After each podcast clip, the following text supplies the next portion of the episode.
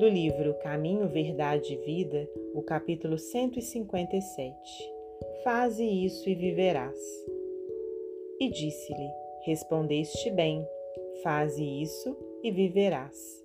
Lucas 10, 28.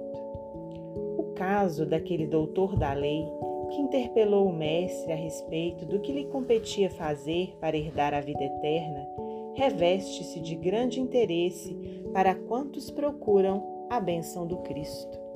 A palavra de Lucas é altamente elucidativa.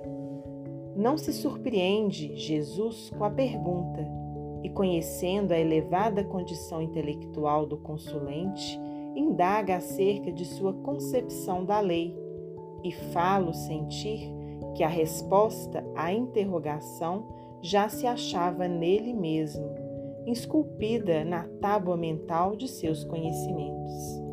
Respondeste bem, diz o Mestre, e acrescenta: Faze isso e viverás.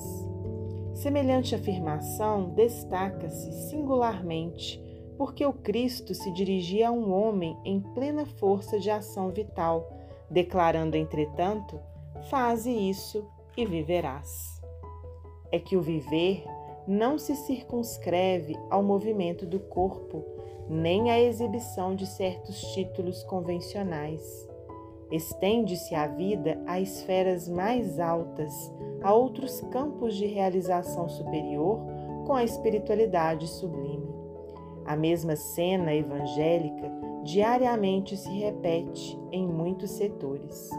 Grande número de aprendizes, plenamente integrados no conhecimento do dever que lhes compete, tocam a pedir orientação dos mensageiros divinos quanto à melhor maneira de agir na terra. A resposta, porém, está neles mesmos, em seus corações, que temem a responsabilidade, a decisão e o serviço áspero.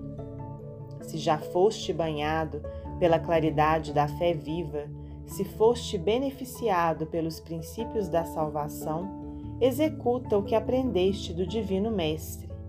Faze isso e viverás. Emmanuel, Psicografia de Francisco Cândido Xavier.